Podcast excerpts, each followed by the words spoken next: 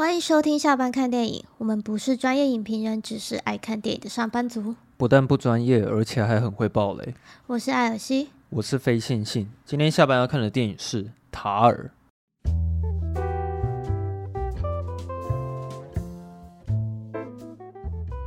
啊，为什么你当初会想要去看《塔尔》？我觉得很大一部分原因是因为是凯特·布兰奇哦，就他演的，就会想要。看一下到底是在演什么？啊，所以你对题材有兴趣吗？题材它其实就是讲一个指挥家的故事嘛。嗯，啊，我也没看过什么指挥家的故事，所以算是蛮新鲜的。哦，我觉得其实我在看的时候，可能是因为我本身对。指挥家有一些有一些向往，所以我在看的时候其实蛮蛮投入的。哎、欸，你不是前阵子才去看一个也是指挥家的电影吗？啊，对啊，我之前有去看那个马林艾索普首席指挥家的一个纪录片，嗯嗯、然后他那个纪录片是在讲说，目前当代一个非常伟大的女性首席的指指挥的一个权威啦。嗯，然后他那部纪录片其实他是在告诉你说，身为一个女生要成为一个非常高等乐团的首席指挥是一个非常困难的一件事情。嗯，而且他他那个比喻很有趣哦。他说他们有去统计一些女生呃担任一些职业的一些几率，然后他们说你要担任女生的指挥啊，那个几率比你要当女生的将军还要来得小。哈，就是如果你有在美国那边当兵好了，然后你可能你可以当到上将啊，或者是。那个机那个几率还比 指挥的几率大一点，这这么困难哦？要当女指挥，就是说他们那个整个性别的体制非常不平衡啊，算是完全是被男性主导的一个社会体制。对啊，有啊，它里面电影就有讲说，就是什么作作曲啊什么的，很多都是以男性为主。嗯，对啊。那如果如果要说我跟指挥的关系的话，我是当过被指挥的人。哦，你是有那个经验的，就是因为我以前学生时期就是合唱团的，嗯，因为我们就就会有分什么什么第一部、第二部、第三部、第四，就是有四个声部，嗯，然后你就是必须要很认真的看那个指挥的那个给你的节奏，嗯，然后他可能会 cue 你，就是说底下这边要大声、小声，就是因为呃合唱团就是像。电影里的那个乐队一样，交响乐团一样，就是他人非常多，嗯，然后又有很多不同的乐器，嗯，那就是指挥很重要的工作，就是他就是要维持那个秩序，然后什么时候该大声小声，你都要很专注的看那个指挥，嗯，对，然后他可能也要现场现场听，就是例如说，哎、欸，这边可能发现谁拍子快了，呵他就要指示他，哎、欸，你这边慢一点，嗯。然后谁可能这边呃节拍拖了，嗯，然后就是就是他就是要去指示。其实那个当指挥的那个乐理性要非常非常的强，而且你要对那个整个声音音量都要很敏感这样子。对。然后我听说那个还有一个最困难点是你的左手跟右手要同时做不一样的动作。哦，对对，通常是这样子。对，嗯，好，那你当初看完塔尔，你当下的感受是什么？我嗯，不会觉得他是好看的。嗯，就是会有很多问号，对，就是很多问号，就嗯，就是对，就没有看很懂啊。坦白讲，就是我们不要不懂装懂，就我就真的没有看很懂。嗯，所以就目前也不能给出一个评论，说你觉得它是好看还是不好看这样。对，因为毕竟我没有看懂嘛，所以我如果这样很偏颇，我直接说我看不懂，这不好看，这样不太对。我希望就是可以就理理解一下它之后再去决定说，呃，这道好不好看。嗯。那你在看的那个过程，你会觉得说它的节奏真的很闷这件事情吗？我觉得前半节奏确实比较慢，可是一方面又就是对他这个角色很感兴趣，嗯，会想要知道就是接下来如何发展，就是包括他他自己以及就是他跟别人的互动，嗯，嗯，会会想要知道接下来剧情，哦，但是就是真的前面节奏偏慢。但我不得不说，在看这部电影的时候，他非常需要大量的专注力在上面。嗯，对，就是你可能稍微分心一下，真的就会有点跟不上他那个角色的心境这样子。因为他好像蛮多都是不是直接讲出来，嗯，他都是用画面，就是反正他是用演的，嗯。就是你要去理解说，所以现在到底是讲什么？然后尤其他有时候又会扯到很多你知道音乐乐理那边的一些相关的术语，嗯、或是他会突然出现很多人名，对，就是大脑一直在转。我是可以先讲的，大概是说，它算是我呃没意外的话，它基本上就是我今年前十名一定会有的电影，因为我、哦、我非常非常喜欢《塔尔》这部电影这样子。哦，所以你都有看懂吗？还是即便你没有看很懂，你还是很喜欢？我不可能每一个细节都看懂，因为这个难度有点太高。我现在目前只能说我是大致上看得懂这部电影。太棒了，太棒了！我等下就是来问你问题了。嗯，所以我我能讲出来的东西是比较有限的，就是我只能讲出我看得懂的地方，然后看看不懂的地方，我可能就没有办法去提到或是深入了解这样子。嗯，可是我必须要说，我真的非常喜欢这部电影，是有在考虑说要不要再去看第二次啊，因为就是会想要再把它看得更懂，或者是。可以再更享受里面的一些氛围之类的。嗯，其实有很多东西是我要事后去稍微看一下剧本上面的解析，我也才能慢慢去理解。对，因为这部电影其实蛮蛮、嗯、需要你去动脑的这样子。嗯，然后不太喜欢动脑的观众，可能看到一半就被这部片闷死了。可是我觉得会去看这部片的观众，应该本身就是喜欢看文艺片的了。对啊，因为我那时候去看的时候，电影院的人数其实还蛮少的。嗯，非常少，而且我是去小厅，嗯，然后就是也是很少，很少人。啊、我我觉得我先念一下 他在专业网站的评分，好不好？好。他在 IMDB 上面是七点五颗星，然后在烂番茄上面是百分之九十一的喜欢程度，总共有三百多个人影评人去评价，然后在 Metacritic 上面是九十二分，在雅虎上面总共是三点七颗星。但是这个三点七颗星的参考价值也不高，因为毕竟那个评分的人数还蛮少的。感觉可以全部念一遍。哦，对啊，我全部念一下好，我从最后一个开始念，因为念这个其实很快啊，很少人留言。对，有个人他给了两颗星啊，他说闷，然后有四个惊叹号啊，看不懂啊闷，然后也是哎五个惊叹号，五个五个五个惊叹号，然后看不懂，然后重点是他有给两颗星哦，我可以从他的字里行间体验到他这个。他这个愤怒值啊，但是他还是有给他两颗星的。然后有一个人他给五颗星，他说凯特大魔王神级的演出，导演风格让影片的呈现较为冷冽低调，以不偏向任何一方中庸角度诠释现今的取消文化。他的确探探讨蛮多取消文化的东西啊。嗯，对。有一个网友给五颗星，他说凯特布兰奇的魔王演技神演技强的吓人。不管是在指挥家的肢体语言的表现，还有电影中段拉手风琴唱歌讽刺邻居，以及尾段正式演出闹场打指挥家的表现，每一个得奖场都演得非常精彩。电影讨论社群媒体的取消文化的病态是主要的看点，嗯，是主要的看点吗？我觉得不是诶、欸，他有提到，但我觉得这不是主要看点。嗯，电影中的取消文化某部分也是在讽刺那些在网络上。无脑霸凌别人的乐色小粉红，好，顺便呛了一下中国。整体来说，塔尔相当精彩。嗯，好，讲的不错。嗯，然 后有一个人给一颗星，他讲的很简洁有力啊。他说这部片是烂片啊，千万不要去看啊，浪费时间也是浪费钱。然后也也是有给三个惊叹号。然后他讨到了六个虚。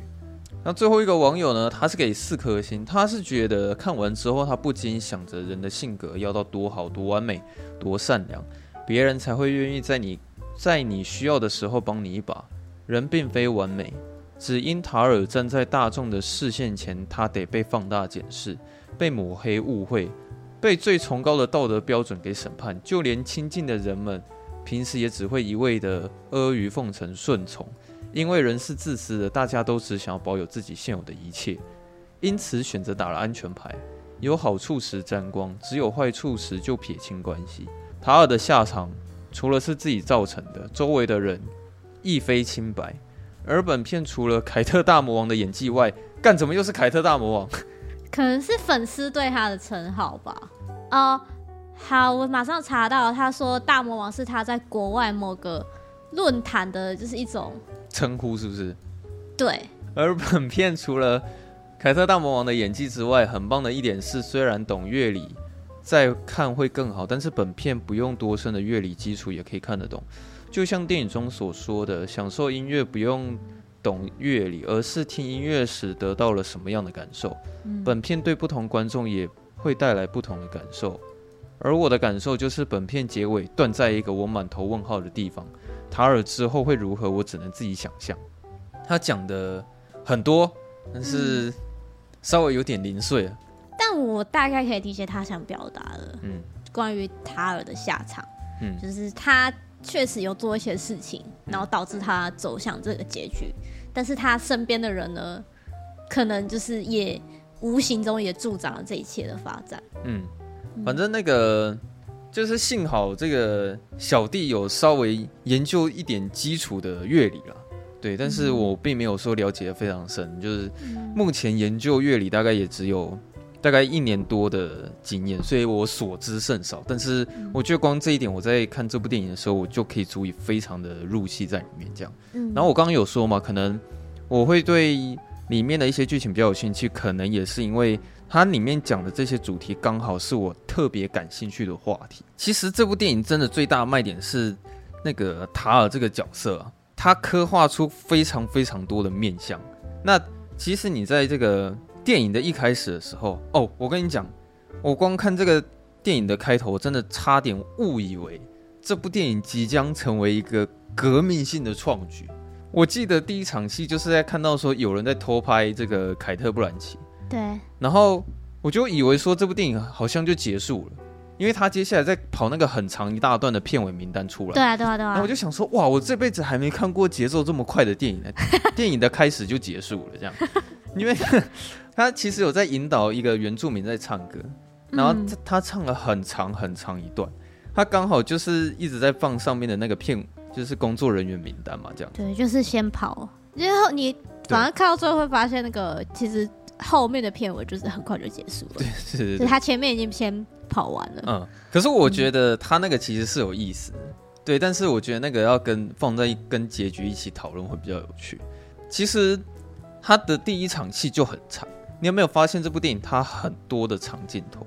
他第一场戏不就是他接受那个主持人的采访，然后好像就是有十多分钟吧，就是对，将近十分钟。对，那场戏非常长，可是、嗯、呃，其实那边他有大量的那个解释性对话。就是他都是透过一个记者，嗯、然后就滔滔不绝一直讲说他是个什么样的人，什么样的人之类的。他那个称号比那个龙龙母的还要多哦。对，就是他真的是讲很久，有关于 把塔尔他之前所有的成就。全部都念出来这样子，我觉得他感觉是用一个很快的方式，然后有点硬逼迫观众的时候，你给我就是听这些他的丰功伟业，他以前曾经发生过的事迹，嗯，然后他现在在干嘛，以及他将来准备要干嘛，就全部就是灌输给观众。对，但是虽然这算是解释性对话，但我觉得这边我看得很有趣，是因为他把凯特·布兰奇讲得很夸张。哦，对。就是我觉得这是他那边精彩的地方，你知道吗？你其实光听他在讲出塔尔他这一辈子的成就就很精彩，而且他那个吹捧他的程度，他有点像是已经把他放在是那种可能是当代的，就是指挥家的权威啊，可能是呃对他们来音乐界来说是上帝的一种存在。因为其实你可以看到说，他们很少会去称呼他塔尔，就是他们通常不会叫他的名字，几乎都是叫他大师。你有发现这件事吗？对，就是哎、欸，大师你好，那个什么，哎、欸，大师大师什么，就是大家几乎都是这么称呼他的。嗯，然后其实我觉得这场戏真正的用意是说，导演先让你知道说塔尔的音乐水平大概在哪里。所以其实你在一开始很快的你就已经了解到说，哦，塔尔他其实这个人他是一个有多么强大的一个指挥家。那导演先让你认清楚这件事情之后呢，接下来他就让你看到塔尔哈去学院里面上课的那一场戏。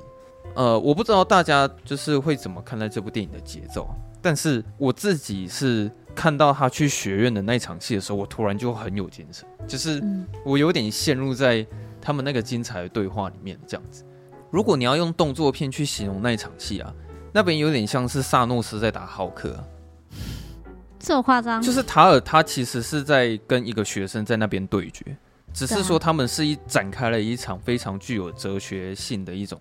辩论会，可是你在看他们那一场辩论，你就发现说那个学生跟凯特·布兰奇完全不是在同一个水平上面的，你知道吗？嗯、那其实那场戏他到底在讲什么？你还记不记得塔尔他第一句问那个学生的问题是什么？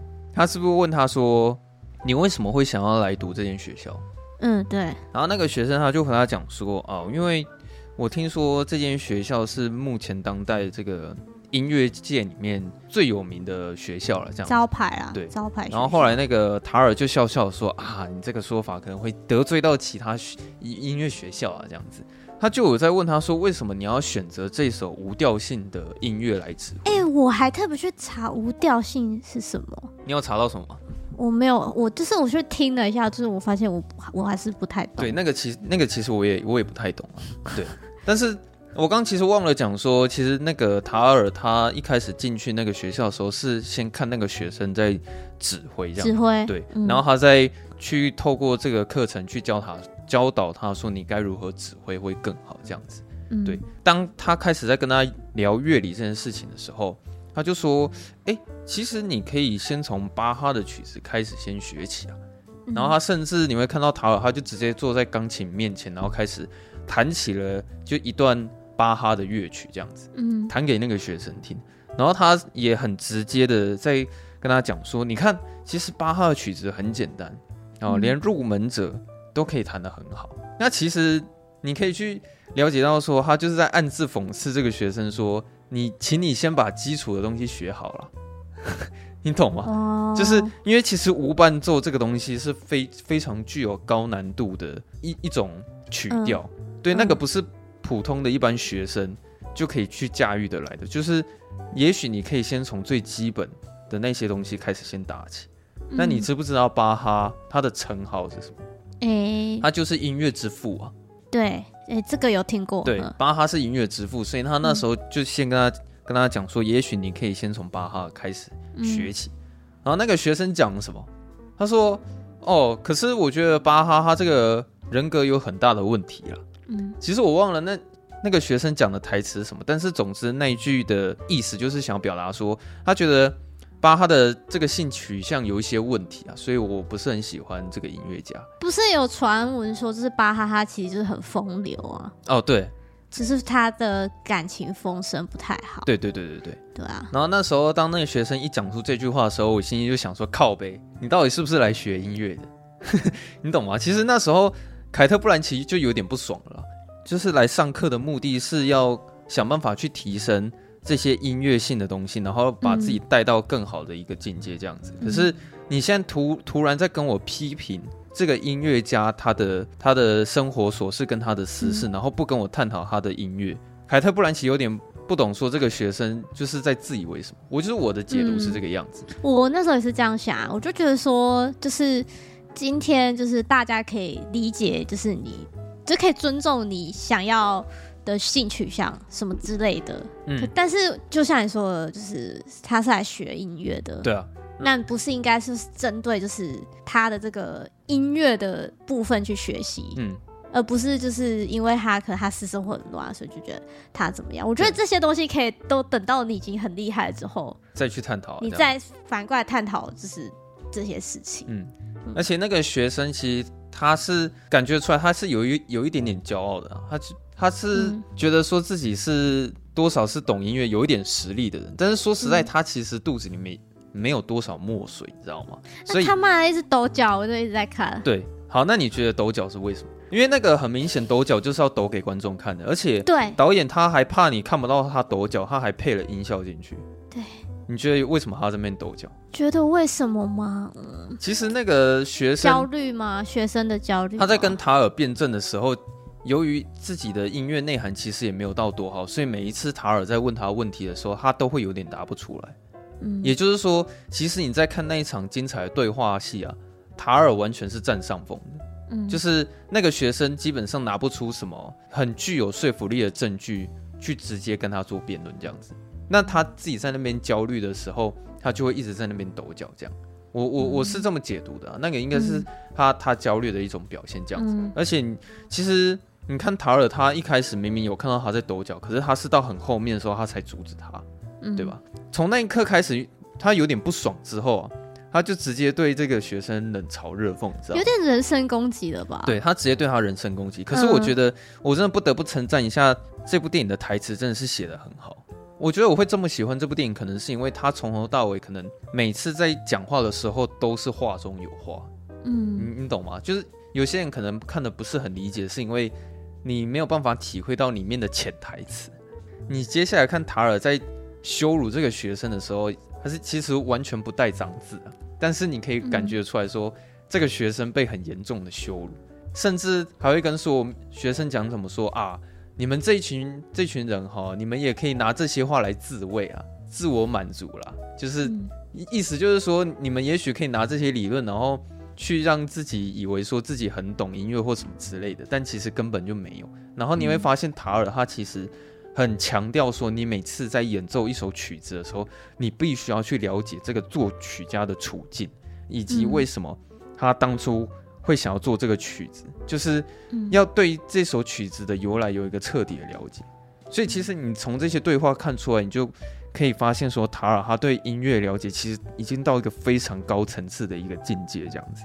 塔尔他厉害的是啊，他先他前面讲话还有点故意会去同意那个这位学生的说法，他说哦对啊，你说的那些的确逻辑上是没什么问题的，但是如果照你这个逻辑来讲的话，那你觉我们可以来聊一下贝多芬啊。然后后来塔尔就讲说哦，我觉得贝多芬他他这个人的性取向也有一些问题。我那时候我忘了他怎么讲，但是他也是讲同样的意思啊，就贝多芬他其实这个人性取向也是有一些问题啊，但是。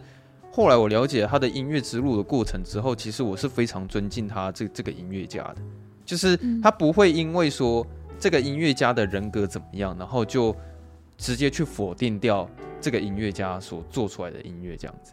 然后最后他用什么方法羞辱这个学生？他就是直接问所有的学生啊，就说：“哎，好啊，那你们现在看一下现在在台上的这个学生啊，你们会怎么去评断他这个人？”你们是会用他弹奏出来的曲子吗？还是他平常的人格？还是他私底下的那些奇怪的性取向？然后后来那个学生他觉得他自己被严重冒犯到，他直接走人。对，他就直接呛了塔尔，然后就直接走人这样。愤而离席。但这是我自己对那场戏的解读。对，如果有人对那场戏有更更好的解读的话，其实也也可以来直接跟我讲这样子。哦，我我刚刚忘了讲一件事情啊，就是。在这个学院里面的对话戏之前呢、啊，还有一些在介绍塔尔的画面的时候，你记不记得最一开始塔尔他把很多的大师的那些专辑都丢在地上，地上你还记得那一场戏吗？对不对？我记得啊，还有出现一双脚。对，你对那边有什么意思吗？就是你有多想什么吗？你自己想啊，把他们踩在脚底的感觉。对，就是那个意思。你自己想，塔尔他这个人啊。他明明是一个非常厉害的一个指挥家，可是他在对待那些大师级的专辑的时候，并没有非常保护这些专辑的意思，反而是用他的脚排这些专辑，把他们排整齐，直接把这些指挥家踩在脚下的意思。更有趣的是，突然又伸出了另一只脚，然后你看到塔尔的脚跑去碰了他的脚，很明显，这其实是在调情。对，有点像是在这种大师级的殿堂面前调情。那你后来想一下，其实整部电影的确他是在干这种事情，对，所以我也觉得他那场戏蛮厉害的。可是那一幕就是只有短短的几秒而已，对，就看你会不会去多想什么了。但是那时候我在想说，他把那那些就是很厉害的专辑踩在脚下，什么意思？但我觉得，对了，没错，可能你在看这部电影的时候，多少要有一点点对那些音乐基础的认识，因为不然你可能不知道那些专辑可能是很厉害的人。做出来的东西这样子，嗯，不过我觉得大家还是可以去看这部电影，是因为它里面解释性的台词已经够多了，就是它里面一直在传达那些台词，已经足以可以让呃不懂音乐的观众可以好好投入这部电影。所以我就怕讲了你还不知道，对，就怕讲你还不知道。后来那个塔尔他都会对他身边的人都会都会有一些冷暴力，你有发现这件事情吗？冷暴力，其实这个我觉得有点隐晦啊。因为其实塔尔这个人非常的自私，而且自私的程度蛮可怕的。塔尔他只会想到自己，他不会想到其他人。而且塔尔他是一个疯狂的控制狂，就不管是他对他的助理，或是对他的另一半，或是在他的指挥的工作上，他有非常强大的控制欲。我觉得这个控制欲可以，呃，从他的那个指挥的过程看出来。我感觉，呃，每次塔尔哈在指挥的时候，他很享受那种控制的快感啊。他有说，当他在指挥的时候，他觉得他可以控制时间。对，因为这这一点已经在他开头的那一场被访问的那个戏，他已经讲得很清楚。嗯，他觉得时间非常重要，而且他享受那种可以控制每一个拍子，然后什么时候开始这个拍子，什么时候结束，然后什么时候音乐该怎么样。其实。指挥家就是一个控制狂，没错，嗯、要控制全部每一个乐理，然后全部都是要受那个指挥的控制这样子。嗯、但我觉得有趣的是，他就连对待身边的人，他都是用一样的态度。像那个你，他里面有一个助理是那个法兰西斯卡，Francesca，对啊，是啊。那你有没有发现说，其实他每次在对待这个助理的时候啊，就是有一种觉得说，哦，如果我在忙的时候，你就不要来吵我。嗯。但是当我需要你的时候，你必须要出现的那种感觉。嗯。像里面有一个地方我，我我有点快忘了，就是好像凯特·布兰奇他在调音吧。他在调那个音域，然后后来那个助理又跑去跟他讲话，然后他就跟他讲说、嗯、啊，我现在在调音呢、啊，就是现在可能也没时间处理这些事情什么的，就是他会一直表现出说，当他现在不需要你的时候，你就不能去来打扰他。我觉得观众不太会去意识这件事情，是因为这个表面上看起来很像是凯特·布兰奇被打扰，但是我觉得实际上是凯特·布兰奇他只想到自己。然后你再想一想，他对于他另一半的相处模式，是不是也是爱理不理的？就是当他很爱他的另一半，没错。每次当另一半需要他，而他在忙的时候，他并不会去理会他。但是当他需要另一半的时候，他会疯狂黏着他的另一半。我我再举个例子好了，那个你还记不记得有一次他另一半去他的办公室找塔尔的时候？然后他那时候他非常难过，他讲了一句说：“我只是希望可以跟你抱一下。”然后他那时候说什么？现在这不是时候。然后他就开始只跟他在谈探讨工作上的事情。嗯，而且他，我觉得塔尔他很会利用他的气场去压迫别人，就是不管是在压迫助理或者是他另一半的时候，甚至是他有一次直接用他的气场去威胁一个小孩子，你还记得吗？哦，就是他带他女儿。对。去学校，然后因为他女儿被欺负，对，他就去找那个欺负他女儿那个小孩，嗯、跟他说：“你不准再碰我女儿。”对，对，我是他爸。对对对对对。可是我觉得他敢碰他的话就死定了。他那时候的台词我觉得蛮有意思的，就是，嗯，对，因为他女儿被欺负嘛，所以他直接去威胁那个欺负他的那个小孩子。嗯，然后第一句话先说：“哦，我是他的爸爸。”嗯，那我觉得那一句话很耐人寻味，是因为。这个小孩子被欺负，到底是因为他被人家发现他没有爸爸，还是说他有两个妈妈，还是说他的身份就是可能被歧视之类的？嗯，对。然后为什么凯特·布兰奇要去讲强调这件事情？嗯，就是说，难道凯特·布兰奇他其实很想要让自己变成是一个男生的形象吗？嗯、你们蛮多人在蛮多人在讨论这件事情。我觉得这件事情很有趣哦。你自己想，如果你把塔尔这个人换成男性的角色，有没有办法成立？其实我觉得其实是不影响，大致上是可以的。对，嗯，而且他那种非常强势的那种感觉，跟他的那种控制欲，其实我觉得就很像是一个霸道的男生。嗯，对，所以他他那那时候讲了一句说我是他爸爸这件事情，我觉得又会更刺激我在思考说他是不是其实是很想要就是让自己成为一个男生的一个形象的感觉。可是因为就。他在这个产业，就我们刚刚前面有聊，就确实就是男性会比女性还要容易嘛。对啊，对啊，就是有没有可能他就是真的是想说，如果他可以变成一个男性的话，那嗯，这一切都会简单许多。对呢，我跟你讲，如果他那时候心态真的是这样讲话，那这部电影更能成功表达男女不平等这件事情。嗯，你懂吗？就是如果我刚刚讲的那些推论如果是正确的话，如果凯特·布兰奇他是真的希望自己就是一个男生的形象，他就是想要让自己成为像男生的那那种形象跟样子的话，那其实这部电影更能凸显女权，就是女性在社会上面弱势这件事情。嗯，对啊。那好，我刚刚讲他压迫这个小孩子，我还可以跟你举另外一个例例子，是说他有一次要开除塞巴斯汀的时候。你还记不记得他那时候，因为可能其实塞巴斯汀就是前面有跟他有一些小冲突啊，就是有去直接纠正凯特·布兰奇讲说啊，那个其实小号哦在后面吹的时候，我觉得他那个音量已经有点大过那个小。哎，那塞巴斯汀是那个第二指挥是吗？对啊，就是他的那个第二指挥啊。嗯，对。然后后来那个其实他们那有一些理念上的不合，那因为就是他一直很想要把他弄掉，因为他那个人算是他的师傅留下来的，对，就是他师傅留下来，所以他一直想办法想要把他弄掉。其实塞巴斯汀对塔尔来说也是一种权力上面的威胁。对，嗯、那他在把他开除掉的时候，其实那一场戏，呃，塔尔是很直接进他办公室跟他探讨这个问题嘛。嗯、然后很有趣的是，当塞巴斯汀开始很大声的去反驳凯特·布兰奇的时候。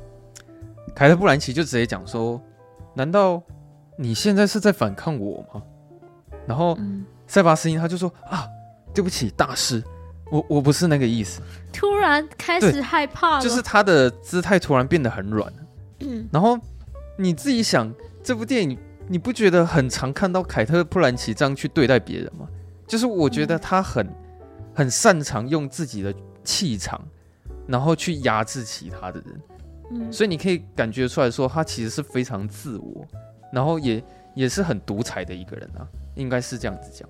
那，嗯，我觉得那个凯那个塔尔他自私的这件事情，还可以从他在选人这件事情上面看出来。你还记不记得他后面有有一大段戏，其实是在探讨说塔尔他在选一个新的大提琴的首席。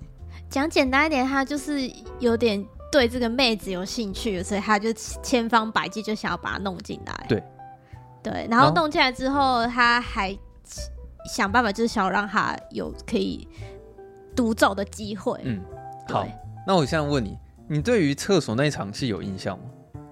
有印象啊。对，那时候因为凯特·布兰奇他在厕所的时候，突然就是遇到了那个新人大提琴，对然后那个导演呢、啊，他特别去特写了他的高跟那个高跟鞋。对哦，我现在想起来还是觉得这部电影很好看，就是他真的很很会运用那些画面，然后去去影射一些事情啊。然后他特写完那个高跟鞋之后，下一场戏你会看到凯特·布兰奇就开始要去面试，就是新的大提琴嘛。但是他们面试的方式很特别，也不是很特别啊，因为我也是第一次看到。他那时候会把筑起一面高墙，不让下面的评审看到上面演奏的人长什么样子。对，就是我们先先不要有一个身份的先入为主，就是以音乐，嗯，就是就是为主。说实在，我觉得这样子非常的公平啊，因为你一旦看不到对方长什么样子，那你就不会被任何外在因素影响了。嗯、就是假设这个人可能演奏不是那么理想，但是他长得实在是太帅或是太正了，然后导致你觉得说，哎，没有，其实他演奏的也还不错。嗯，因为确实你的外在跟你的长相的确是可能会。帮你多加一点点分数。说实在，那个外在因素影响很多，因为包括你的那个谈吐，或者是你穿着，你穿什么颜色的东西，然后还有你的身高体重，那些全部都会有影响。然后他其实你有感觉出来，塔尔他有在强调公平这件事情。对，但其实根本不公平。他是一个非常表里不一的人，嗯，所以你这时候会反而觉得说，哦，塔尔这个人还挺恶心的，就是他。在那边面试大提琴家，可是因为他在厕所里面看到了那个新人大提琴，他对他很入迷，于、嗯、是呢，他就在从下面那个小缝里面看到了那个同样的高跟鞋。对，然后这时候画面就带到说，凯特·布兰奇马上改写他手上的那个记分。他，他有一个动作是他想把它擦掉啊，对，然后再重新又做记号。对，于是穿着那个高跟鞋的那个新人大提琴就成功的入选到了他们那个管弦乐团里面。对对，好，那。我觉得那个，因为我刚好在讲说塔尔他一直在装公平这件事情嘛，嗯，然后你会发现说，他找来那个新的大提琴之后，做了一件事情是，他直接跟原本的那个大提琴首席跟他讨论说，哎、嗯，我觉得那个好像可以甄选一下新的那个大提琴的独奏者，然后这一次我想要用这种公平甄选的方式去选出这个新人，然后他就问。问他说：“哎，你觉得这个主意怎么样？”然后你会看到说，那个对那个大提琴的独奏，他脸超臭。其实他很明显就是觉得塔尔这个想法非常的的糟糕，就是怎么可以把他给换掉？可是，可是在那个当下，你可以拒绝他吗？那你，有办法说：“我我不行，我不要。”对对啊。所以你记不记得他讲了什么？他是不是说：“呃，现在、这个、没有人做过这件事情。”对。然后现在这个状况，我好像也不能拒绝。嗯、对对。所以那时候，塔尔就继续讲说：“哦，好，那就是为了公平起见啊，就是投票的每个人哦都有投票的权利，这样子。就是他还特别去强调说，他的乐乐团里面要尽量民主化这件事情。嗯，但实际上你知道塔尔他只是因为他喜欢上了这个大提琴手，嗯、所以他会用他自己的一些计谋，然后想办法把那个大提琴弄进去。所以其实这些全部都是出自于塔尔他自己的私心。嗯然后他明明就是一个这么自私的一个人，他只想到自己。然后当他在跟所有的乐团讲出“民主”这两个字的时候，你会觉得哇，这个人有够恶心，你懂吗？就就是凯特·布兰奇，他真的是一个很有趣的角色，而且从头到尾他一直在表里不一。你知道这件事情从他的开头就在表现。你还记不记得开头他那个采访的时候，他就有问他说：“你是怎么成功去指挥出这些音乐性？”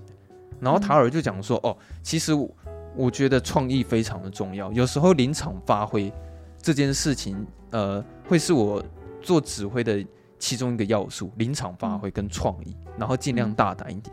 然后呢，过了没几场戏之后，还会对自己的，好像对某个人讲说：“哦，其实那个临场发挥这件事情，我只敢在练习场的时候做做这样的表演啊，但是实际上正式表演的时候，我并不会这么做。”嗯，你懂吗？他超级表里不一的，就是当他在。呃，要形塑造自己的形象呢，尤其是要展现在大家面前的时候，他就是会说一套做一套，这样子。而且还有一场戏，我也觉得很有趣的是，你还记不记得他要拍那个摄影照片，就是封面？哦，呃，这个我有印象。对，就是他要拍封面这件事情。然后那时候他在跟摄影师讨论，就该如何拍出这个封面。然后，呃，塔尔他就。非常谦虚讲说啊，其实我想要拍出一个就是生活化，然后平常一点的就好。然后呢，那个摄影师有给大家看三个范本，然后那个三个范本你可以特别注意一下，前面那两个是女生，对，都是女生的范本。然后，然后就一定要一定要有点，你知道，身体要有点弯曲，然后也要可能要露个乳沟或露个腿，对，就是女人的曲线的一种美感啊。然后第三张的那个范本非常无聊，就是一个男生站着。然后看着某个肩膀以上就这样。对，就是那、嗯、那张封面其实非常的无聊。可是塔尔他最后他选择拍封面的方式就是用那个男生的，你懂吗？他前一场戏说哦，其实我我想要拍一些比较生活化的东西。可是你会发现，当他拍拍出那个摄影照的时候，非常假白。那个画面一看就知道他是刻意摆出来的。对，嗯，又是又是一个表里不一。好，然后在那个。塔尔这个人，他对一些恶心的事情，就是叫恶心吗？就是或者或是比他低下阶层的东西，他会非常的恐惧。嗯，对。首先，你还记不记得？因为他就是有点在跟那个大提琴在搞暧昧。哎，他到底叫什么名字？他每次讲，我讲好长。大提琴手吗？好了，就叫他大女大提琴手好了。反正他有一次，那个他去他家上课完之后，凯特·布兰奇不是要送他回家吗？对，然后送他回家的时候，呃，因为那个女大提琴手她忘记拿她的布偶，于是塔尔他就跟过去了，对吧？嗯。结果他发现他的住家跟他想象的完全不一样，对，就是他怎么会想说这个人怎么会住在一个鸟不生蛋的地方，而且那个下水道实在是有够脏的，而且很恶心。然后再来是他又发现说里面好像有一只狼，还是或者是有一只狗在追他，所以他那时候。就是在下水道那边走到一半的时候，他不是受到恐惧，然后直接逃出去吗？逃出去之后，他不小心摔倒。其实我哎、欸，那那边我有点没看懂哎，他到底他到底是是第一个是真的有人在追他吗？然后第二个就是。他他到底是跌倒，还是说像他说什么他被攻击？到底没有没有没有没有。其实这部电影从头到尾没有任何抽象的东西。其实他演的那样就真的是那样。所以他只是就是去跟别人说他被攻击，但其实他只是不想讲说他是不小心跌倒了。对，其实这部电影是这个意思，哦、你懂吗？Okay, 然后我懂了。再一次，其实那个下水道，我觉得跟塔尔自己本身的反差性就已经够强了。因为你自己想，嗯、塔尔他是住在什么地方？你有发现，其实这部电影的场景特别漂亮吗？嗯、就是他很明显，他是一个活在一个上流社会的那种高高阶层的那那种生活物质，然后那种非常高级的房子。嗯、那他其实走到那个下水道的时候，你会发现他整个人非常不舒服，因为他觉得这边的生活环境太糟糕了，然后整个下水道又很恶心。接下来他看到好像貌似有一只狗可能要追他的时候，他吓得整个人冲出去。嗯，结果。好，他摔倒嘛，他脸上都是伤，鼻青脸肿的。接下来塔尔他又会再展现出说他爱面子这件事情，嗯，你就知道他，呃，只要是展现在大家面前的时候，一定要做个样子，因为你还记不记得他那时候在指挥乐队的时候啊，他就先开门见山讲说，好啦，我知道有人会想要问我问题，我自己就先问了，为什么我的脸会这个样子？然后后来他就说他是跟别人发生冲突嘛，嗯，那因为塔尔这个人爱面子，所以他就讲说啊，你们不要看我这样子很惨啊，其实对方更惨，对，所以其实塔尔他就是这种人，嗯、就是他一定不会让你去看到他没面子的的那个地方了，嗯，对吧、啊？那其实你从这些很多蛛丝马迹，他呃导演都有很认真的在去塑造说塔尔哈这个人大概是怎么样，嗯，对。那再也是说，你应该对他旁边的那个邻居有一点疑问嘛，对不对？对。然后包括他有时候会听到一些奇怪的声音，对，什么门铃声啊，或是那个节拍器，嗯、到底是谁去动那个节拍器？为什么会会这样？我现在跟你讲，其实就只是电影的那样而已。里面的确，他住的地方有时候会出现怪声音，嗯、然后他当他听到怪声音的时候，他会有一种强迫症，是他会去弹琴，然后去对那个拍子。对。然后他有一阵子，他会对那个声音非常的敏感。像有一次，他晚上起床的时候，他也在想说那个声音是什么，结果发现那个是节拍器的声音。嗯，对，就是他那一阵子会一直做噩梦，很焦虑，然后对声音非常的敏感，这样子。好，那因为我刚刚有在讲说他被下下水道吓到这件事情，其实另外一个例子就是他邻居那件事情。你还记不记得有一次他的邻居特地跑到他的门口，然后叫塔尔去帮他，结果殊不知。塔尔要去帮他的忙，是要去帮他搀扶他里面的某一个老人家。嗯，然后我不知道那个老人家是怎么回事啊，但是我很确定的是，那个老人家好像身上有一些不太干净的东西，嗯，所以塔尔碰到他的时候，他觉得很不舒服。然后塔尔一回去，第一件事情就是他疯狂的在漱洗他的手跟脚，他就马上把衣服都脱掉，对，然后洗他的全身，因为他觉得这些东西太恶心，他受不了。所以你会发现说，他会一直去把身上那些感觉脏东西给洗掉的那种感觉。你可以感觉到说，他真的是把自己放在一个非常上流社会的那种骄傲人士嘛？就其实他在跟那种底底下阶层人生活在一起，或者是跟他们有所接触的时候，其实他他很难接受。对，所以你就就会可以感觉到说，他真的是蛮蛮自大的一个人。然后再来是那个邻居还有发生另外一个问题，就是。呃，最后他去世了吗？不是，我现在要讲不是那个，是那边有一个房东、哦、跑去跟凯特·布兰奇说有人要来看房子。对对啊，因为就是因为他死掉啊。呃，对了，但是我想要讲的重点是说，嗯，房东有问他，你都是什么时候开始练琴的？对对，因为就是他们觉得他们觉得那个是噪音。呃，对，但但是我要讲的是说，一开始塔尔他会认为啊。实在是太感谢你们了，你们愿意欣赏我的音乐啊！就是我平常练琴，你们都听得到这样子。嗯、但是后来房东跟他说：“哦，不是啦，其实是因为哈，你在练琴的时候都会有那些噪音，我怕这个房子卖不掉。对，我们要避开那个时段来带带人来。所以为了避开时段，你能不能告诉我你在平常练琴的那个时间点是什么？”嗯、结果一讲完之后，你发现凯特·布兰奇恼羞成怒啊！嗯、他觉得说：“妈的！”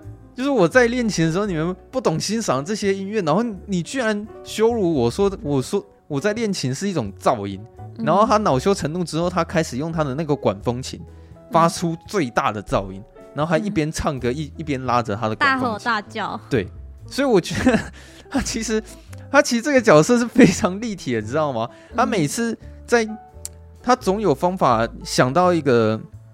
他总有办法去宣泄他的情绪，就包括他每次当他焦虑或是做完噩梦的时候，他都会去打拳击，然后他都会去慢跑。你有发现这件事吗？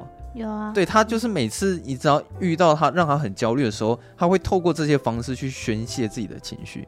那我刚刚讲说他会在里面就是拉着管风琴大吼大叫，那也是他很直接的把他情绪给表达出来，这样子，因为他真的觉得说他自己被冒犯了。好，然后再来是，因为他虽然前面就是喜欢上那个女大提琴嘛，然后其实我觉得有一些反差，反差感很有趣的是，你还记不记得他们第一次在一个餐厅里面吃饭？然后那个，我我不知道你有没有感觉啊，那个女大提琴，她她在吃饭的时候，她其实吃相蛮难看的。嗯，就是一边吃一边讲话。对，就是她在咀嚼那些东西的时候，很像是直接用手抓汉堡，然后塞到嘴的那种感觉。嗯、因为其实，呃，很少人会像凯特·布兰奇一样，就是选择那种餐厅，然后在那种氛围下吃饭、啊、然后你也可以看得出来说，塔尔这个人，他很刻意的在保持他自己的身材。因为他那时候说啊，其实我不能吃吃什么东西啊，就是我只能点个生菜沙拉这样子。对，然后反观那个女大提琴手，她是直接点牛肉来吃，对吧？好，这个小反差结束之后呢，他们又在开始在聊说，哎，那个我想问一下，你是当初有没有听了什么黑胶唱片，或是被哪一个音乐家影响，然后想要跑来拉大提琴这样子？然后后来他讲话很好笑，他就说：“哦，没有啊，我没有听黑胶，我是看 YouTube 学的。”啊，对。然后后来那个塔尔就愣了一下，你知道吗？所以就是你可以从他这个潜台词里面，又可以去挖掘到说塔尔这个人有多骄傲，因为他其实就是认为说听黑胶的人就是比较高尚。嗯，明显的很明显来讲就是这个样子，而且他前面有讲说他很，其实他表现出他很鄙视。社交媒体这个东西，嗯，有对，而且他鄙视这个东西，已经从他第一次在跟学生辩论那边他就已经讲了，他就说你就是一个呃什么什么没有感情的机器人啊，然后你就只会沉沉迷于社交媒体这个东西上面，对，然后你也会发现说整部电影常常都会有偷拍或者是 social media 的这个东西的存在，嗯，然后你会发现最后。塔尔会如此的身败名裂，也是因为社交媒体，社交媒体对，嗯、所以他才闹成那个样子。对啊，那后来因为那个他一听到说那个大提琴手，原来他是看 YouTube 之后，其实呃那个塔尔他还真的有跑去看 YouTube，但是我不知道这场戏你，你有没有记得？是有啊，他去看他的表演啊。对，就是有一场很很很厉害的表演，他其实看那个影片看得很入迷，你知道吗？入迷到他不是他不是就是因为看了那个表演，所以他才嗯就想说要让那个女生表现。对啊，然后我是想要讲说，他当初在看那个 YouTube 影片的时候，他看的太入迷了，就是外面有人在敲门的时候，他根本听不到。嗯，那我觉得说这其实就代表，呃，音乐这种东西，其实你不需要用黑胶去听，你也是可以听得很入迷啊。因为包括塔尔，他也是这个样子，因为他前面甚至还有在去跟你探讨说，哦，我想要的是 MP3 档案，还是还是什么档案之类的。嗯，因为你有没有发现，其实有一些音乐的发烧友，他们就是会很坚持要拿什么 wave 档。嗯，对，因为他们其实自认为说，懂得听 wave 档的人，其实会比较高尚，而且音质也会比较高。但是说实在的啊。呃，我自己也很爱收集那些 wave 档，但是你问我说能不能听出来跟 MP3 档案的差别，其实我觉得真的很难听得出来。嗯，对啊。然后后来那个我就觉得说，塔尔他明明是一个很讨厌社交媒体的一个人，但是他那时候看 YouTube 看得很入迷这件事情，我也觉得很反差。对，然后我觉得他到后面其实。那个中中间那一大段我就我就不讲了，因为他其实讲了很多有关于他是怎么闹上官司，然后他他是怎么被别人弄下来之类的，就是他这边其实讲蛮蛮长一段，还有牵扯到说他的前女友，算前女友嘛，就是跟他发生了一些事情，因为其实前学生之类的，还前助理，因为其实塔尔他是有被控告说他有去性侵某一个学生啦，嗯，对，然后。虽然电影没有实际把影像讲出来，但是我觉得剧本上应该就是明讲说塔尔他曾经一定有做过这件事情，嗯，对，然后他有闹上官司。那后来他身败名裂的程度是他几乎是失去所有他手上拥有的东西，他失去了指挥家这个工作，他也失去了他的另一半，因为另一半觉得他被背叛，他也失去了他的那个助手，他也失去了他看女儿的机会。就是他这些东西全部都被剥夺走了，这样子。嗯，那最后有一个塔尔，他演技大爆炸的地方，就是他没有办法接受别人去演奏他的取代他的位置。对，所以他直接冲上去打他。嗯，那其实那个演员，嗯、呃，不是那个演员，就是那个角色啊，算是这整件事情获最大利益的获获得的那个人了、啊。对啊，嗯、因为他最后他前面其实一直想要跟塔尔学习有关于指挥的技术什么的。哎、欸，他不是一直觉得他偷了他指挥的东西，指挥的乐谱吗？哦，对啊。所以他真的有偷吗？呃，这个这个我没有办法回答，因为这个我也没有看懂。但总之就是有人偷了他他的乐谱，可是不知道是谁偷的。嗯。可是如果以这个方向逻辑去推论的话，也有可能是他偷的。嗯。对。那后来那个，其实塔尔他当他身败名裂的时候，他就跑到了菲律宾那边了。对，嗯、我跟你讲，从从他到菲律宾开始，我我都觉得每一场戏实在是太棒了。就是从这边开始，我觉得每一场戏都有东西可以解读。对，而且我觉得他他那边真的是引发了我大量的那个同情心，你知道吗？我就觉得说，哇，看这个人怎么会这么这么可怜呢、啊？嗯、你知道他曾经是一个上帝般的存在，结果他居然现在跑到了菲律宾的某一个地方，然后他其实还是想要应征指挥的这个职业。然后他有一次在某一户人家在在谈这份职业的时候，那一户人家还还跟他讲说什么啊，其实很少有指挥家愿意来我们这里了。然后就说，哎，来，我们送给塔尔这这个东西，然后跟塔尔说 啊，这两个东西啊是这个我们送你的啦，对啊，请你收下这个礼物啊，这样子。然后塔尔就很尴尬说说那个礼物这样。然后接下来有一场戏是那个他们好像就带塔尔出去，就是。在在坐船啊，就是在游游水那边。那时候，那个塔尔不是讲说，哇，这边的水感觉可以在这边游游泳之类的。你还记得那场戏吗？有记得。哦，对。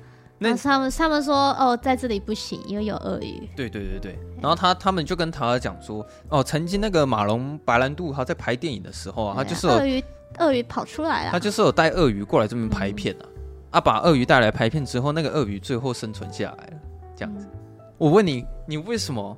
你有没有想过说，为什么导演他这边要刻意去跟你聊鳄鱼这件事情？你有想过为什么？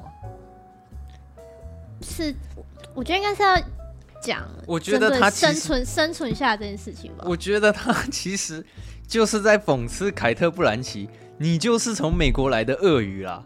然后你要，你知道最后可能会在这边生存下来，哦，你懂吗？我觉得他这个比喻真的超有趣的。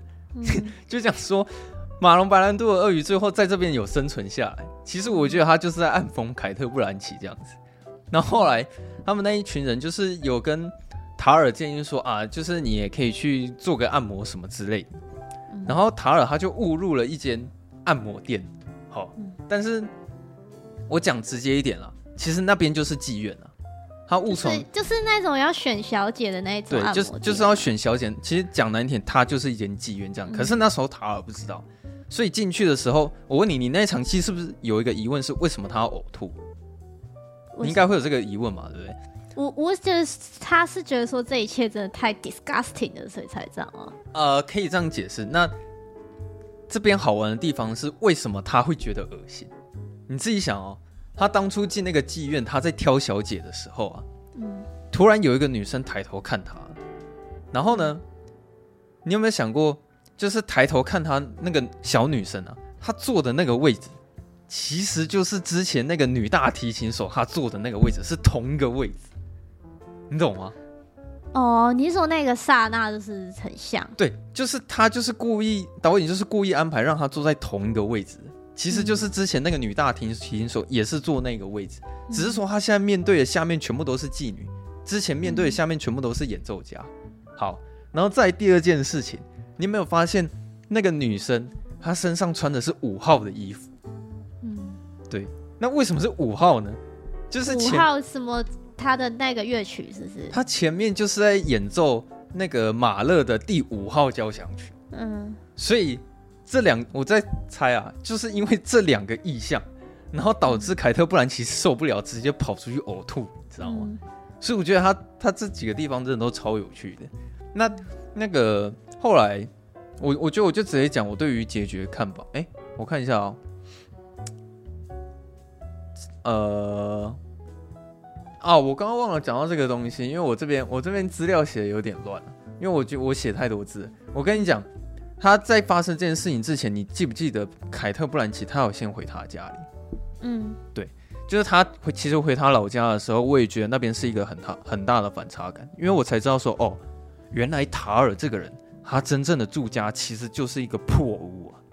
对，可是他跑到柏林那边，然后过着非常上流人士的生活。应该没有到破屋，但是是比起他原本的生活，就是普通很多，相差甚远。对，而且我其实有点感觉出来，他就是想要待在柏林那边，过着那种上流社会的日子。他其实也不会想要回到家里。对。然后当他回家里的时候，他第一件事情就是回回到他的房间，然后去看着他的奖杯，还有他的那些奖牌。然后当他把那个奖牌挂在自己身上的时候，我才发现说，哇，塔尔这个人实在是有够自恋的，你知道吗？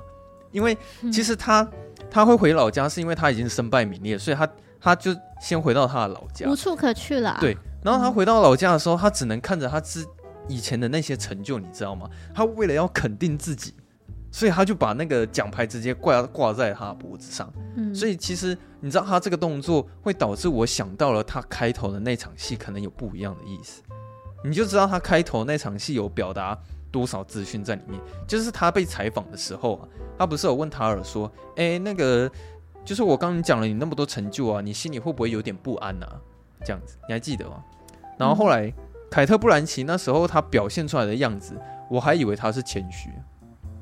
我开头以为说，哦、呃，他对这些成就有点不安，是他可能不想要去放大这些事情。可是当他戴上奖牌的时候，我就可以确定说，其实塔尔这个人他非常享受别人把他的成就给念出来。嗯，其实他是非常享受这件事情，而且他很在乎，就是每个人对他的看法是什么。因为其实他也常常偷偷会去看 IG。我不知道是 IG 还是 Twitter 啊，就是他其实有时候会去看社交媒体上面别人到底是什怎么评论他的，然后他甚至他在他的老家里面遇到他的兄弟的时候，他也是在问说别人是怎么看他的，嗯，你还记得吗？然后后来那个他兄弟说，哦，其实别人是怎么看你，这也都是干我屁事啊，嗯，这样，所以其实他他是真的很在乎啦，对他，你能说他做自己吗？我不知道，但是。他算是每分每秒都是活在别的眼光之下，嗯，然后你会发现他戴上奖牌之后，他是不是开他在看伯恩斯坦的那个录影带？对，其实我觉得伯恩斯坦那个录影带，它里面的那一段话，算是讲出了整部电影他想要传达，导演想要传达的音乐的意思。嗯，因为其实伯恩斯坦这个大师，他他是有讲说，哦，其实音乐这个东西它是流动的，对，然后他是觉得音乐这种东西应该是要。可以被大众的人都都听到，就是，嗯、呃，他认为音乐这种事情是可以大众化的，就是你不需要懂很复杂的乐理，你也是，你只要有办法感受到一首音乐的情绪，其实这样子就够了。那时候伯恩斯坦是这么说的，但是其实我是觉得，我是在猜说塔尔他影响他这辈子最重要的一个偶像应该是伯恩斯坦。嗯，我我我觉得我的推论应该是没错，就是因，因为他不是还哭了吗？对，但是我又觉得他这里也是在表现他的表里不一啊。你自己想，他明明是一个这么崇拜伯恩斯坦的人，可是他做的事情却不是这样子。就是其实他前面在演奏的那些乐曲，都是那种上流社会才的人才会听的那些高级的古典乐了。对他，他那种音乐其实有点像是把自己关在象牙塔里面，然后就是请一堆高阶的那个人士，然后去听他演奏那些东西。就是塔尔他所演奏的那些乐章，不可能会流入到大众的耳里。这样，这我觉得这是他跟伯恩斯坦之间最大的差别。然后我跟你讲，伯恩斯坦这个人最有，他有一个很有名的作品，其实就是《西城故事》。哦，对。他是他真的是一个非常伟大的一个指挥家，就是他以现阶段来说，大部分有在做指挥这项工作的人，其实都会列把伯恩斯坦当成是自己的偶像这样子。嗯，对。好，我现在终于要讲结局，他这个结局实在是太太屌了。你知道结局他他是在演奏《魔物猎人》吗？类似的，就电玩嘛。对，我跟你讲。如果你是喜欢《魔物猎人》的人，我建议你可以去看一下这部电影。我因为我很好奇，你们看到后面结局的时候会有什么样的感觉？就是最后塔尔的呃最后一场演奏是他呃在一个游戏的音乐厅里面演奏音乐，然后当他在演奏这个音乐的时候呢，好，你会看到有三个荧幕突然从上面降下来了，然后这三个荧幕降下来之后。开始有了游戏的旁白声。啊，说什么在很久很久以前，然然后在一个什么什么社会里面，然后开始在讲故事这样子。嗯，然后呢，有人还会拿耳机去给塔尔，因为那个塔尔必须要戴着耳机，他才可以听到那个那个声音啊。嗯，因为那个外面的那个游戏的声音其实很大。然后接下来导演他就把那个镜头慢慢的移到了下面的观众群，结果下面的那个观众群都是那些 cosplay 的群众。就是要就是 cosplay 的电玩的角色，然后这部电影就结束了。嗯，我那时候其实当下没有反应过来，可是我稍微想到说，其实他是在鄙视游戏音乐这件事情，我一个恍然大悟。然后我也觉得这是整部电影里面对比性最强最强的一场戏。嗯，你有感觉到吗？前面塔尔他在干嘛？他是不是都是在演奏那些高级的古典乐？对，然后他面对的那些。都是穿着西装笔挺、燕尾服的那些演奏家，嗯，然后下面的那些那一群群众也都是那些贵族，嗯，可是他现在他居然沦落到跑来菲律宾一个不知名的地方，他居然在演奏游戏音乐啊！实在是，我觉得导演就是在讲说，他现在其实在演奏是一个非常低下阶层、非常低级的音乐的意思啊，就是他想要做出那个反差感，然后。当你看到那群观众的时候，导演又故意让他们都是用 cosplay 的那个形象呈现在那里。其实你看到那个画面的时候，很像是一群野人，一群蛮夷，就是坐在那里，然后在看那场音乐会。你懂吗？就是我觉得他有点故意在丑陋那些观众。就是你看，就是制造反一个反差。对啊，你看这群大粗这些粗人啊。对啊，啊，然后跟他之前的那些观众其实根根本就是完全不同等级的一那那种观众这样子，然后我就觉得说 导演他好像多少有一点羞辱到了游戏音乐这件事情，但是我自己并没有觉得很生气还是怎么样，我就只是觉得说这个是导演他是想要去表达故事的一个方法这样子，对，所以结论就是这部电影在讲什么？我讲了那么多，我用最简单的方式比喻一下好了。就是你想象一下贾伯斯这个人，贾伯斯他是一个非常具有革命性的一个人物嘛，嗯、非常有伟大成就的一个一个一个三 C 的企业家。对，好，然后你就想象说，贾伯斯突然某天沦落到菲律宾，然后他在某一个不知名的山区，然后在一个某某个不知名的大学里面担任资讯系的系主任，然后这时候你就会想要去问贾伯斯说。你怎么会沦落到跑来这边当系主任？嗯，所以那时候我看完这部电影就是这个感想，就是我觉得哇靠，这部电影实在是太惨了。我记得我上次看到这么惨的角色应该是小丑了，你知道吗？这就是就是塔尔怎么会这么惨？他最后居然惨到 就跑去一个菲律宾，然后一个很小的音乐厅里面，然后演奏的那个很不。就很感觉是低下阶层在听的那个游戏音乐这样子，然后跟他开头就是所有人把他塑造成上帝的那个形象反差实在是太大了。嗯，就是我觉得他这个结局其实比死亡还惨。就是如果这部电影的结局最后是塔尔死掉，我反而不会觉得那么惨。但是当我看到他在一群野人面前，然后在演奏那个音乐的时候，我真的觉得他好惨。嗯，所以你懂吗？就是我最后看完这部电影，他给我那个后劲其实还挺强的。就是，我觉得你要有办法享受这部电影啊，你你要一直很很有耐心的去看他每一场戏啊，因为导演他在写这些台词的时候，都故意写的话中有话，而且他都是写了很大量的潜台词在里面。嗯，然后你必须要意识到说，塔尔他其实是一个很糟糕的一个人，但是我觉得导导演他很屌，就是屌在说他。把塔尔拍成是外表上是一个非常公平，然后非常会为别人着想，然后非常一个厉害有成就的一个人。可是你稍微实际想一下，塔尔其实他是一个有很多问题的一个人。所以最后为什么他会把自己弄得身败名裂？其实也是塔尔自己把他弄得那么糟，你懂吗？我是觉得这部电影的那个编剧其实真的很难写了。就是他有入围那个什么最佳原创剧本嘛，嗯，就是我觉得他也不是改编剧本，他是原创的。你可以感觉到说他那个难度其实颇高的，因为里面的所有的人物角色互动非常复杂，然后再来是你必须要请真的一个非常非常会演的一个演员，然后去帮你驾驭你写出来的这个角色。嗯，因为其实说实在，你要拿他跟杨紫琼比啊，呃，我还是会觉得凯特·布兰奇略胜一筹啊。因为我我可以理解为什么杨紫琼她会拿最佳女主角，因为毕竟她演的角色太多了，她有很多个不同宇宙的杨紫琼。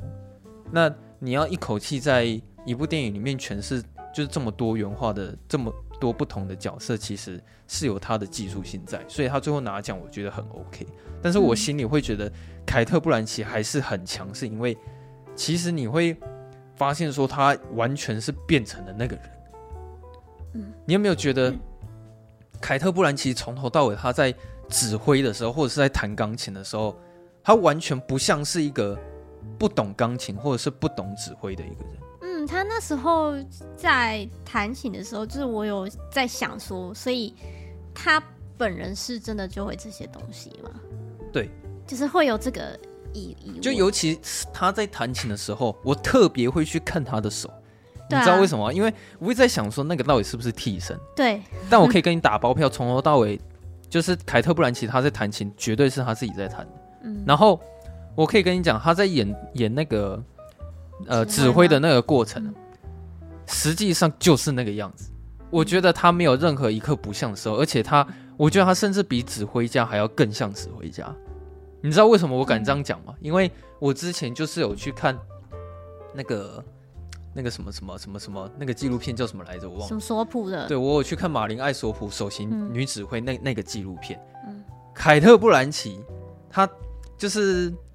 完全就是诠释出那个样子，嗯，因为我很清楚，就是那个指挥现场在指挥的样子会是会是什么样子，完全就是凯特·布兰奇演的那样，所以我给他的评价是，他已经不是在演一个角色那么简单，他是会完全把自己变成是那个人，他就是把自己变成了塔尔这样子，所以即使他在处理那些情感上的那些内心戏，又或者是他在。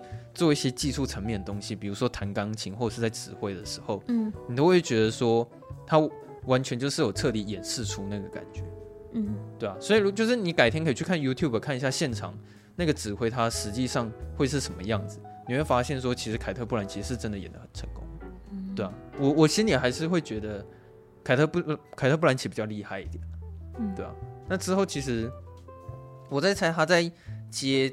电影的时候，应该也都是会接类似的、类似的角色，就比较可以有这种发挥跟挑战的角色。对啊，所以也许有人会给他一个大魔王的称号，我、我、我、我是可以理解了。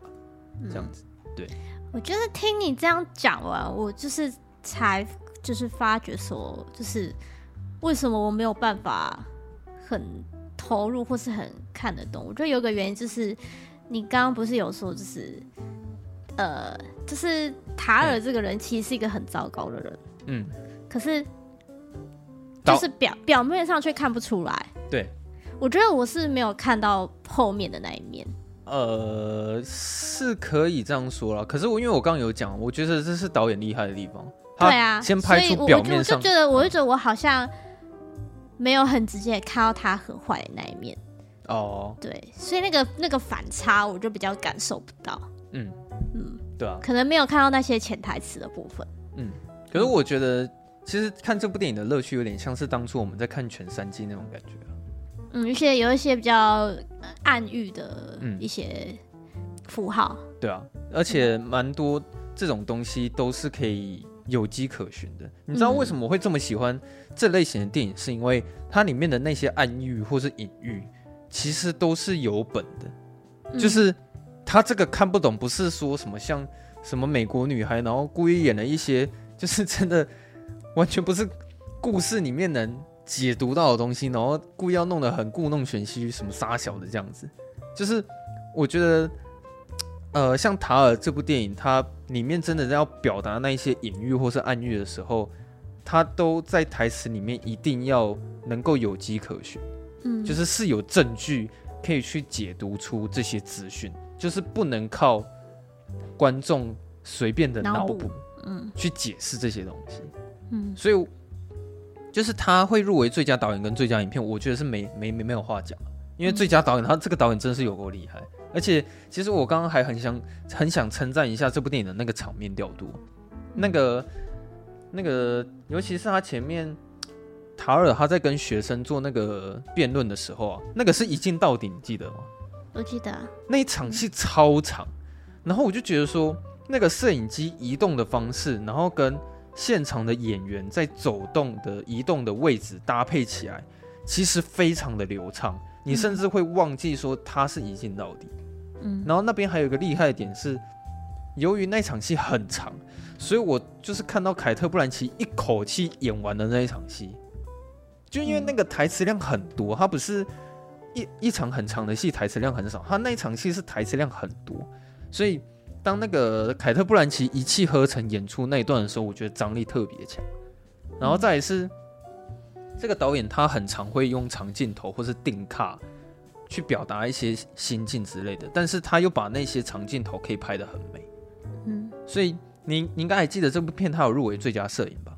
有，对啊，这部片它是有入围最佳摄影的，就是呃我在看电影的过程的确是可以感受到那个画面上的美感，但是这个画面上的美感，我觉得我自己感受到比较多的会是偏向于场景的部分，就是制，我觉得它里面的制片所找到的那些场景其实都很漂亮。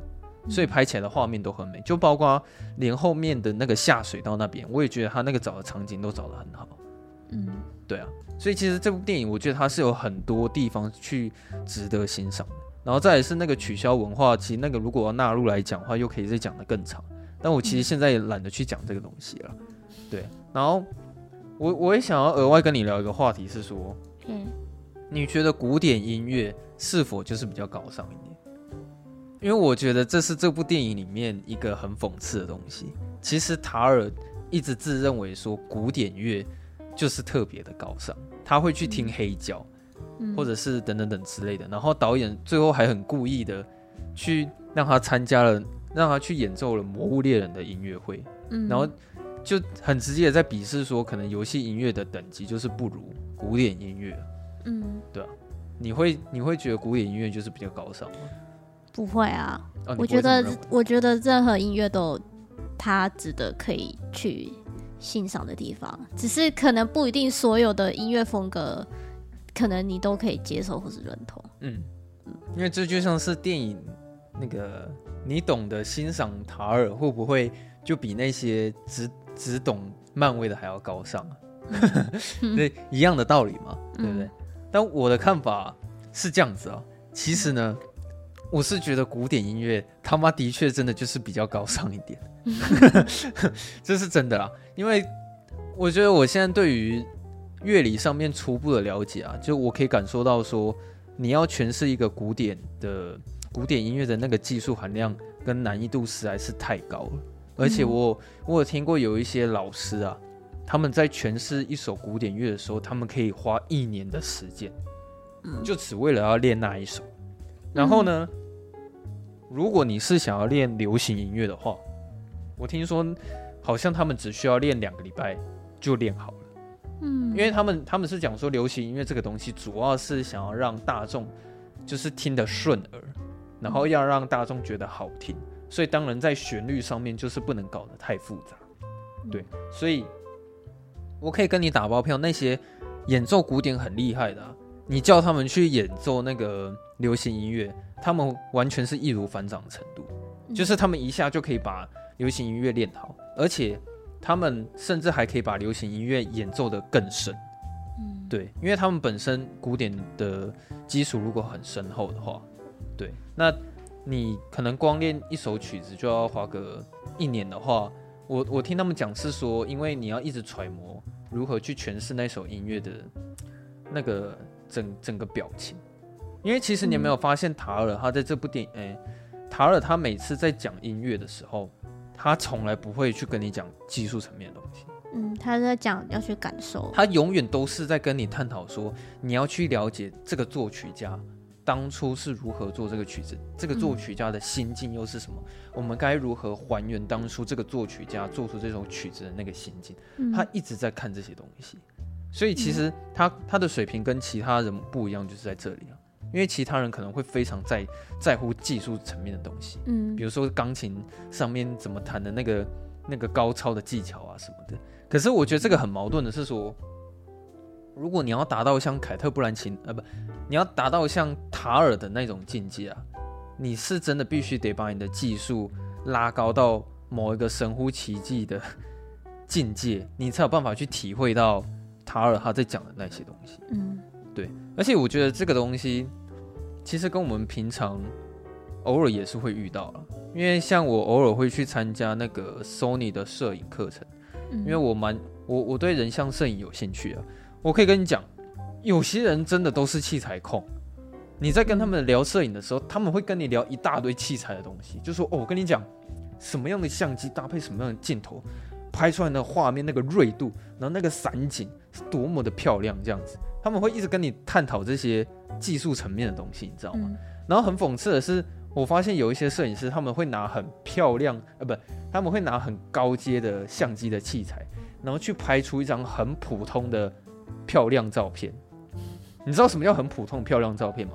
就是这张照片的画质很高，嗯，然后颜色很美，嗯，但它的内容超普通的，就比如没有故事，就比如说就只是一个正妹，然后待在中间摆了一个姿势，嗯，然后背景整个虚化，让它模糊，嗯，他们甚至不用构图了，因为都模糊掉了。然后我有一次在听那个摄影老师他们在聊摄影的时候。